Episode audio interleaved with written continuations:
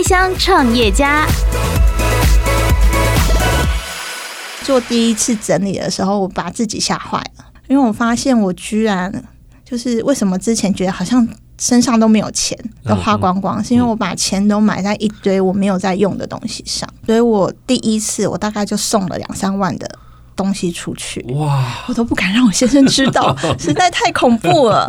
所以那一次以后，那一次整理完，我大概一年都不敢再买东西，因为我发现所有我想买的家里都有了。我们常常会说东西藏起来，对，因为我们要整理的是有在用的东西。嗯，那如果一直都把没有在使用的东西把它放回去原位，其实我们就很容易找不到东西。嗯，然后我觉得这就是整理的定义。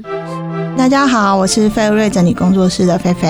嗨，大家好，我是费尔瑞整理工作室的 Ashley。欢迎收听抱抱广播平台自制的开箱创业家节目，我是阿哲。现代人生活忙碌，又得顾好家庭生活，真的挺辛苦的。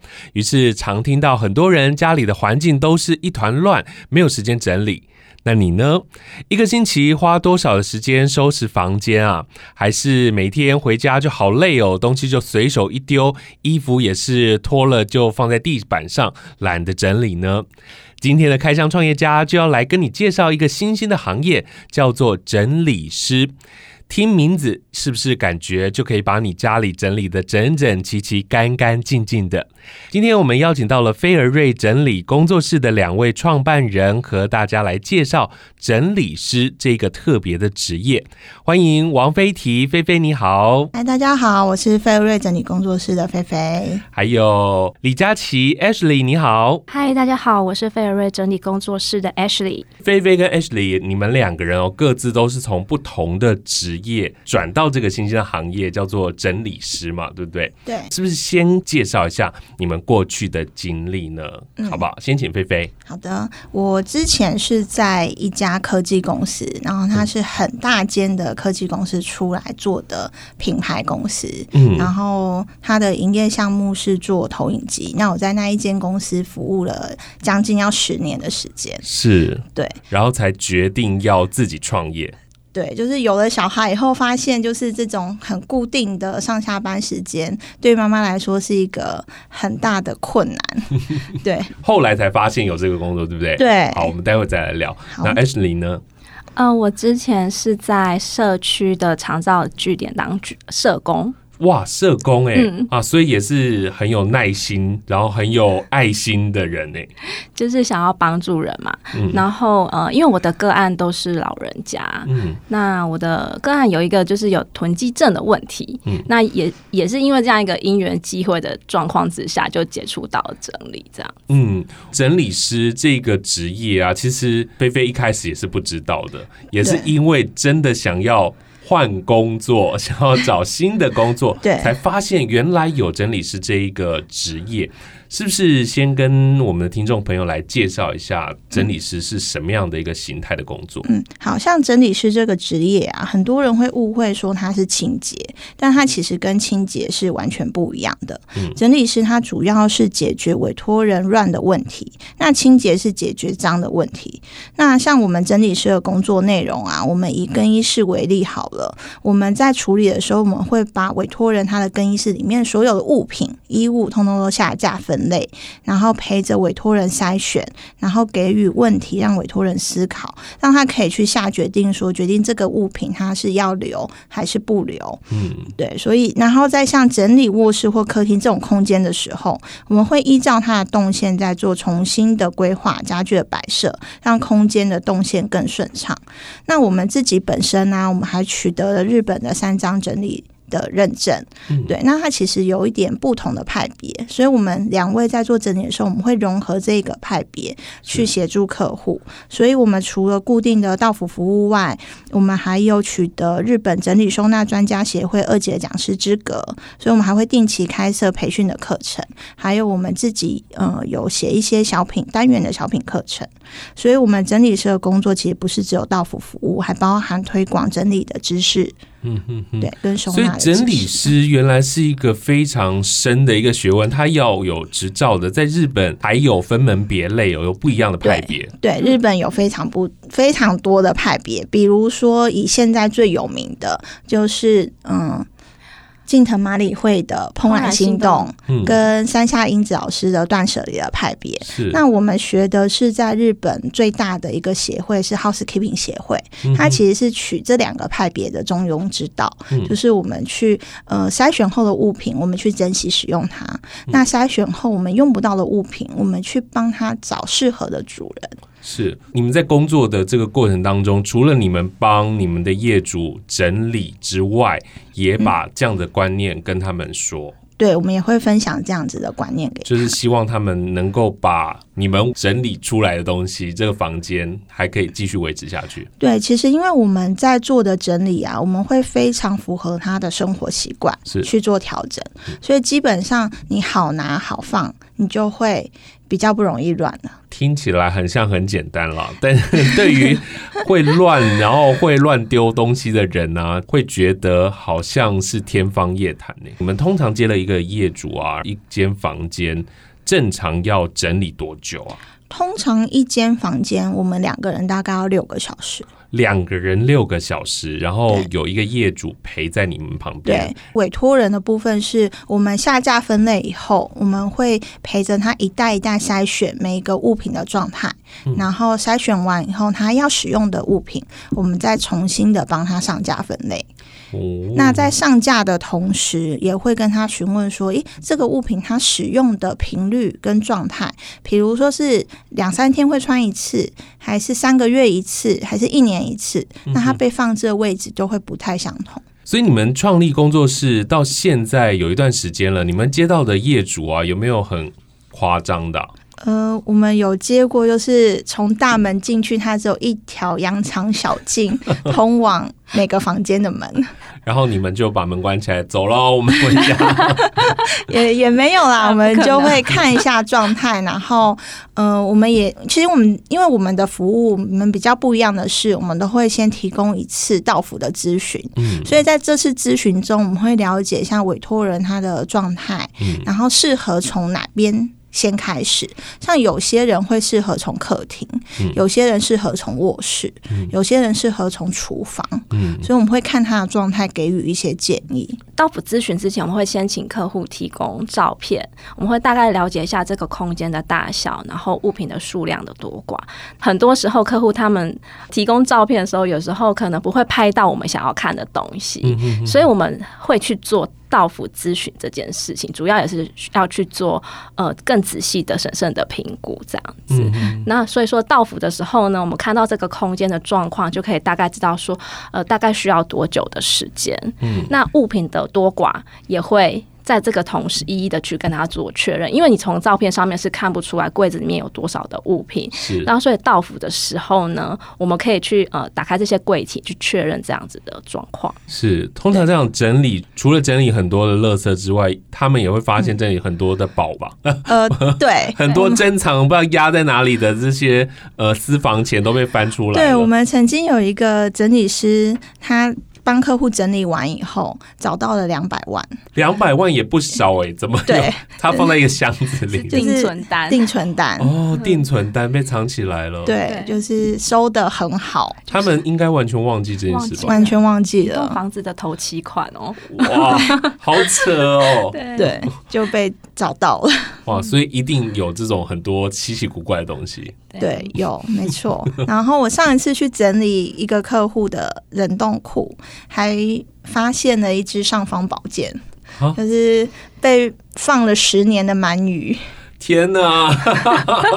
对，阿妈放的压箱宝，对，压箱宝没有错。我觉得这种真的好像家里很很容易有这样子的东西。嗯，对。然后阿妈好像都觉得就是冰库都不会坏的。对啊，然后原来是十年前的，对，十年前的啊。我现在想到就身体会发麻。Podcast 首选平台八宝 B A A B A O，让你爆笑也让你感动，快到八宝发掘台湾最生动的声音。通常像这样的工作啊，我们都会期待在你们的网站上看到那种整理前、整理后的图片，可是，在你们的网站上反而没有哎。对，其实我们在到府整理的时候，其实我们会整理到委托人比较私密的物品。那其实这一份工作啊，需要客户对我们有高度的信任。是。那我们其实从网络上的文章，我们就开始建立这个信任感。除了我们的经历，还有我们怎么帮客户做这件事情以外，我们其实有答应客户说，我们并不会在文章上放 before 跟 after 的图片，因为我们想维持委托人的隐私。因为其实我们可以想象一下，就是我们自己的家被放上去，然后被大家去做检视的时候，其实是一件非常害羞的一件事情，也很不好受。对，也很不好受。所以我们。创立了一个单元，叫做“仙女仙女食物”的单元，代替了我们的 BA 图。那其实这个单元呢、啊，客户给我们的回应也蛮好，他觉得对在整理的时候可以对我们很放心。那我们会在整理的过程中，就是发现一些很特别的小东西的时候，我们就会询问客户说，可不可以让我们来写一个故事？所以我们就只会拍这个物品，然后把它的故事写出来，去代替我们的 Before After 的图片。是，所以现在有写到怎么样特别的东西吗？刚刚我们说到有捡到两百万的支票嘛，还有那个十年的尚方宝剑。最近我们还没有写上去，未来就是这个月会写。就是我们在整理的时候，发现客户有一个很好用的厨房置物架。在台湾是没有看过的，对。然后不用的时候，它收起来就像一个平面一样；要用的时候就拉出来，是就可以使用。之前还有整理的时候，有发现客户是在。就是很早期的一个图书目录，但是他其实在翻的时候，他就非常的怀念。他说这个是他要出国读书的时候，当时台湾还没有这些呃法文啊、德文的图书目录。那他他们要买书的话，他就需要翻这个图书目录，才能找到他要的书。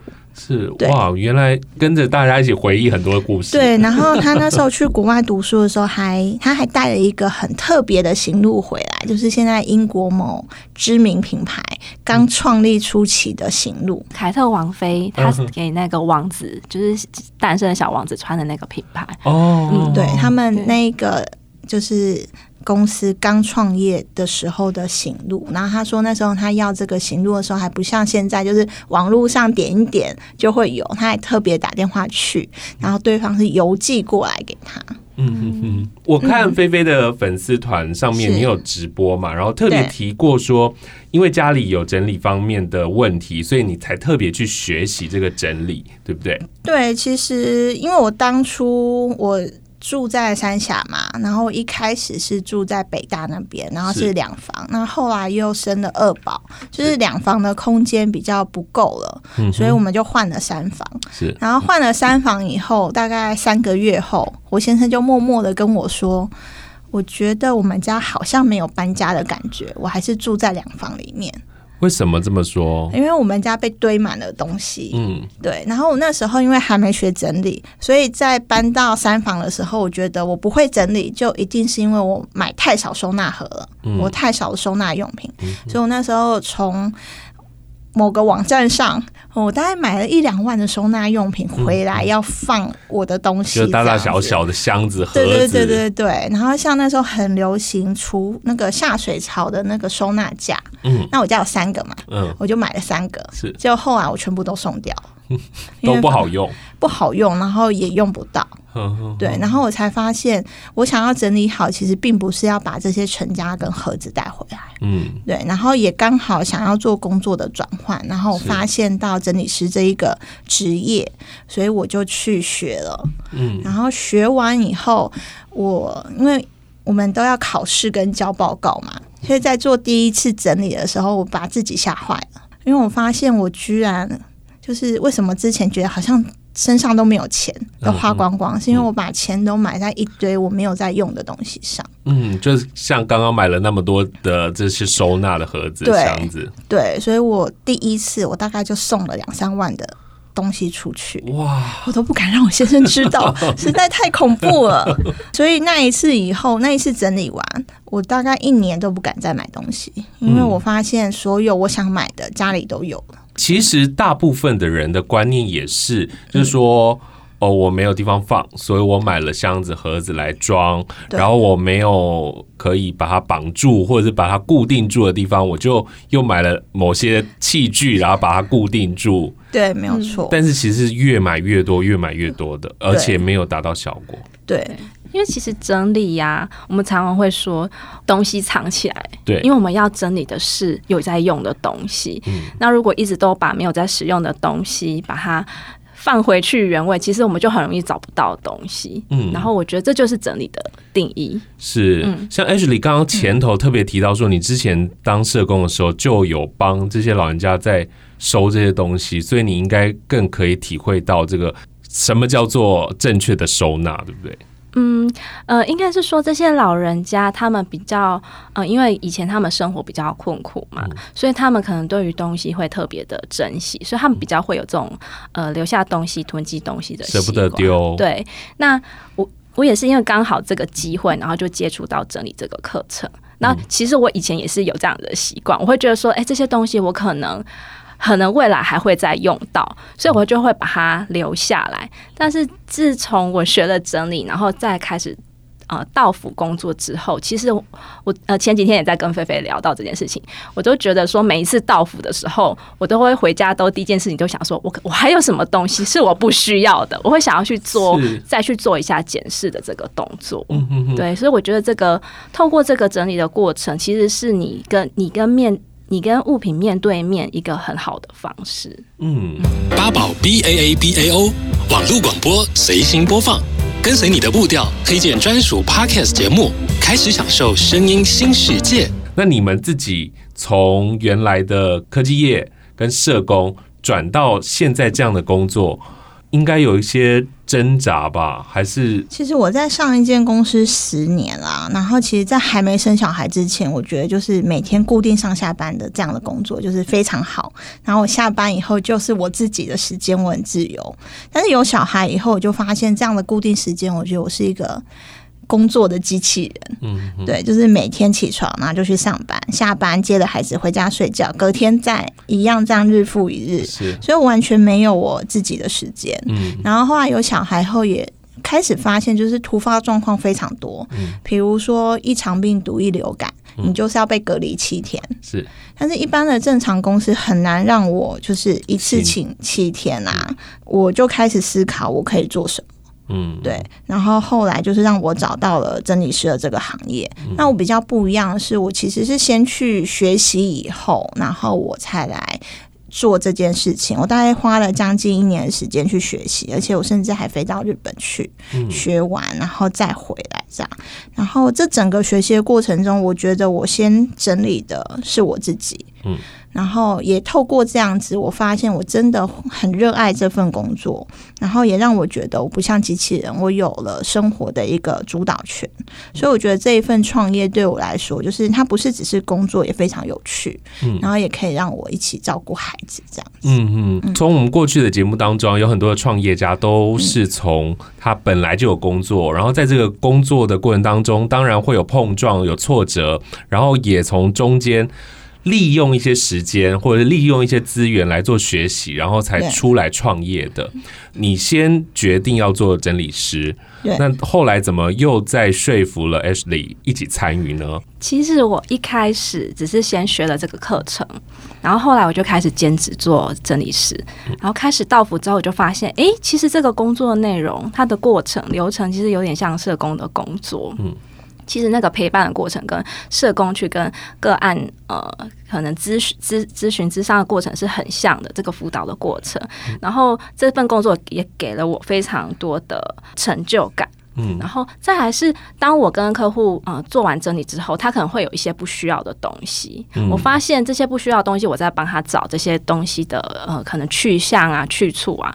就是帮等于就是像我们社工工作在做的资源连接，所以我觉得说，哎，这份工作有很多的成就感，它的成就感是三倍的。嗯、第一个，你很整理完，马上那个成果就立即可以呈现出来。是。第二个是客户他会再回馈给你说，哎、欸，今天整理完之后，家人的感想，嗯、那个是是你就是你很很难想象这种成就感。嗯、那第三个是资源连接，我觉得可以把客户不要的东西，嗯、再把它呃回馈到社会，给一些需要帮助的人，嗯、那个感觉是非常好的。是。因为听众朋友可能没有看到你们两个人，那你们在讲这些事情的时候，那个眼睛是发亮的，真的觉得好像每一次帮你的业主完成了这个整理的工作之后，真的就是完成了一个艺术品的感觉，是不是？对，然后对，我们都会欣赏自己的艺术品，就觉得哇，好棒哦！那个你就想象那个画面，他们看着整理好的房间，然后。旁边就有那个星星，这样叮叮叮叮叮的感觉。对，而且像我们前两天才完成一个案子啊，嗯、然后客户就说他那一间房间他已经十年都不想进去，嗯、然后他很开心，我们可以陪着他把那一间房间整理好。然后真的整理好以后，客户比我们还积极，他一直说我要拍照喽，我要拍照喽，他就帮我们拍照，他还帮我们做好了，就是 BA 图传给我们看，然后非常的开心。然后他说他的女儿甚至在那间房间开始玩躲猫猫。哇，空间 终于空出来了。你帮人家整理了一个房间，然后感觉就给人家一个很幸福的人生的感觉。对，没有错。哇，我觉得这样很棒。过去我们都知道这样的工作好像在日本比较多，那没想到在台湾也开始有人在做了。那你们创业的初期会不会有一些问题呢？嗯，其实创业初期，其实说真的，我们会创这个业，它算是真的是小资本的创业。基本上，我们去学了这个技能以后，我们就可以协助客户去做，所以它其实不需要花很多的资金。那我觉得难的是在做个人的行销这件事情。对，如何做这样子的工作的推广呢？对，我们刚开始的时候是在 FB 或些妈妈群组发送讯息，然后我发现这样。还是不太够，所以我们还花了很多的心思去学行销跟文案，嗯、然后也是学了以后才发现，天哪！就是创业家要不是只要会自己的专业技能，还要十八般武艺，通通都要会。嗯嗯嗯。对，然后那时候我觉得对我最困难的就是写文章这件事情。是我曾经花三天，然后写不出一篇文章。是说在网络上的对，就是文案这样。对，我就觉得我不知道要怎么样去推销自己跟写这份工作，然后所以我就，但我还是觉得我一定要有开始，它才会越来越好。是，所以我就慢慢写，慢慢写，到现在真的就是改善很多，然后也终于就是突破了。所以在开始做行销宣传的时候，只有你们两个自己在做摸索，然后没有找任何参考，老公都不帮忙了，是不是？嗯，对，因为我先生是工程师嘛，所以他对这个就是。更不在行，冷眼看待你们。对，然后因为其实最一开始，我是我自己先开始做这件事，我从大概二零一七年就开始做。嗯，然后他其实是没有什么资源的。嗯，然后我是在去年遇到 hr 的然后有开始一点共事经验以后，然后才去跟他谈合作这件事情。所以在一开始的文案真的是没有人可以帮我。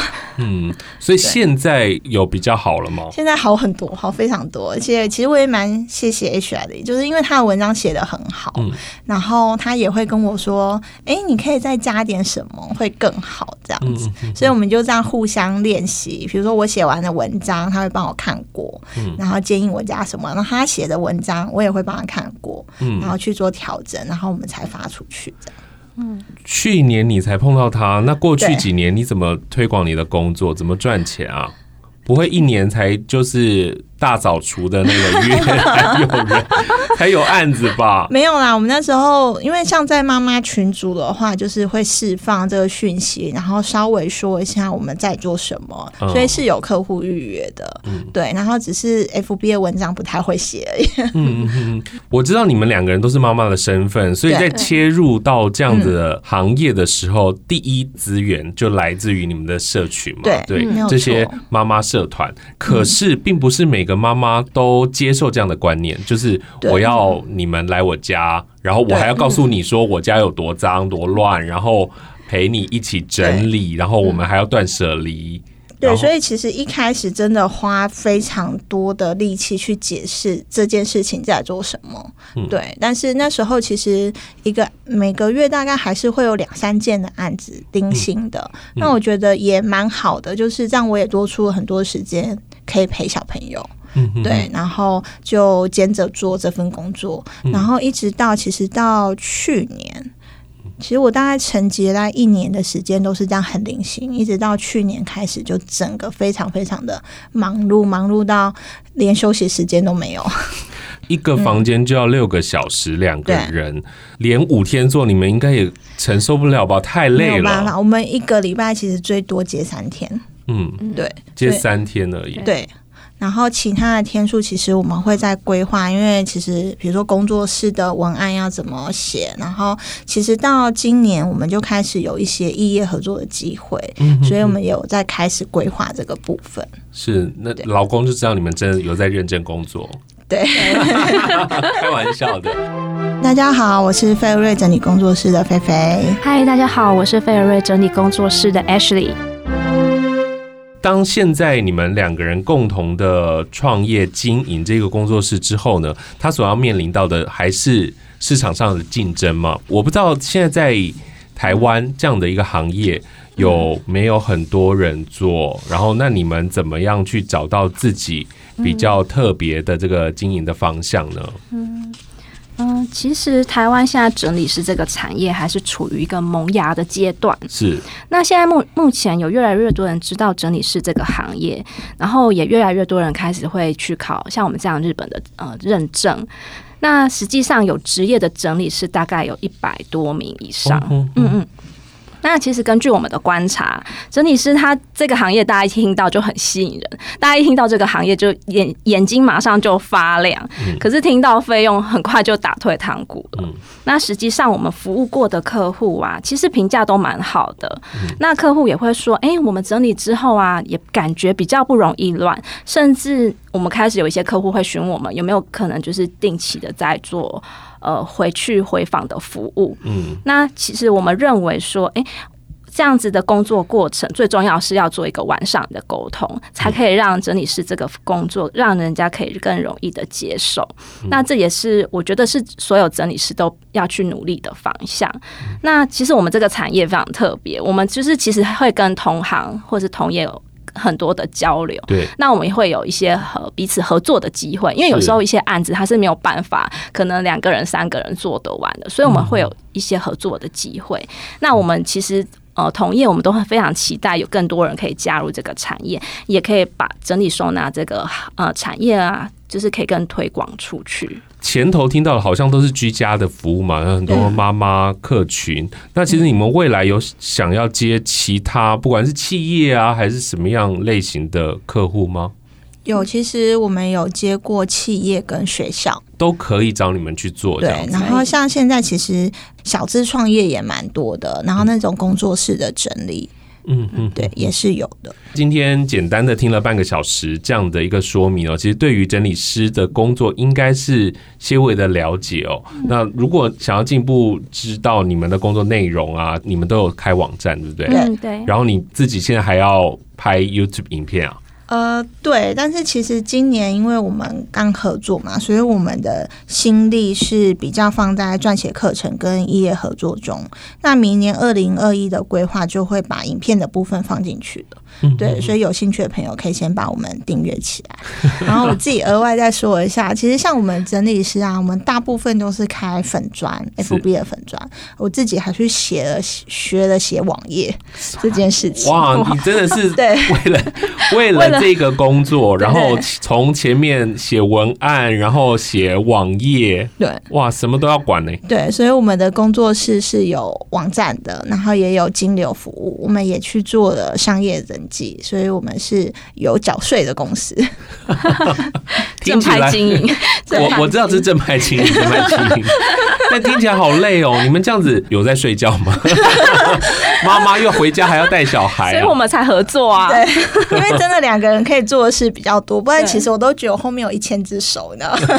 创业一定是越来越大，越来越好。现在你们两个人，那接下来有没有打算扩张到什么样的一个阶段呢？其实目前今年我们算是在自给自足的状态啦。那我们其实也期待明年的课程更稳定以后，我们的收入变多的话，我们是期待可以有呃合作的对象在行销或文案这一部分来协助我们。嗯哼哼，找更多专业的人一起来参与。好，那在最后呢，是不是也请这两位给一些也可能在职场上现在还在犹豫到底要不要离职啊、不离职啊、要不要创业啊什么的这些妈妈们一些鼓励的话，或者是有没有什么样的话想要对他们说的？我觉得，嗯，就是除了创业这件事情是很重要之外啊。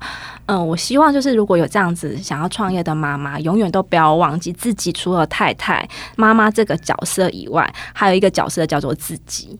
因为在任何时候，你都要记得留点时间给自己，留点空间给自己，做你自己想做的事情、喜欢的事情。如果不知道怎么开始的话，先就先从整理自己的房间开始吧。那你会从你会发现，从这个整理的过程当中，你会找回更多的自己，然后还有自己想要的东西。是，那菲菲呢？我觉得我们是很幸运，就是我们喜欢的事情就是整理这件事。嗯哼哼，今天真的很开心能够邀请到两位，让我们认识了一个新兴行业——整理师，也听到你们从生活的经验找到新的形态的工作机会，而且非常享受其中。那当然，今天如果听到节目的听众朋友，如果你也正在烦恼要怎么来整理家里，家里是杂乱无章的话，不知道从哪里下手，不妨可以尝试。看看由专业的团队来帮助你。今天非常感谢菲尔瑞整理工作室的两位伙伴菲菲跟 Ashley 跟我们分享，谢谢你们，谢谢阿泽。也非常感谢今天收听节目的你，八宝自制的开箱创业家，每一集的节目当中都希望你对于生活有新的想象。而八宝是一个开放又亲切的平台，里头有非常多的节目可以收听，也欢迎你加入八宝的行列，一起发掘台湾最生动的声音。我们下回再见喽，拜拜。Podcast 首选平台八宝 B A A B A O。让你爆笑，也让你感动。快到八宝，发掘台湾最生动的声音。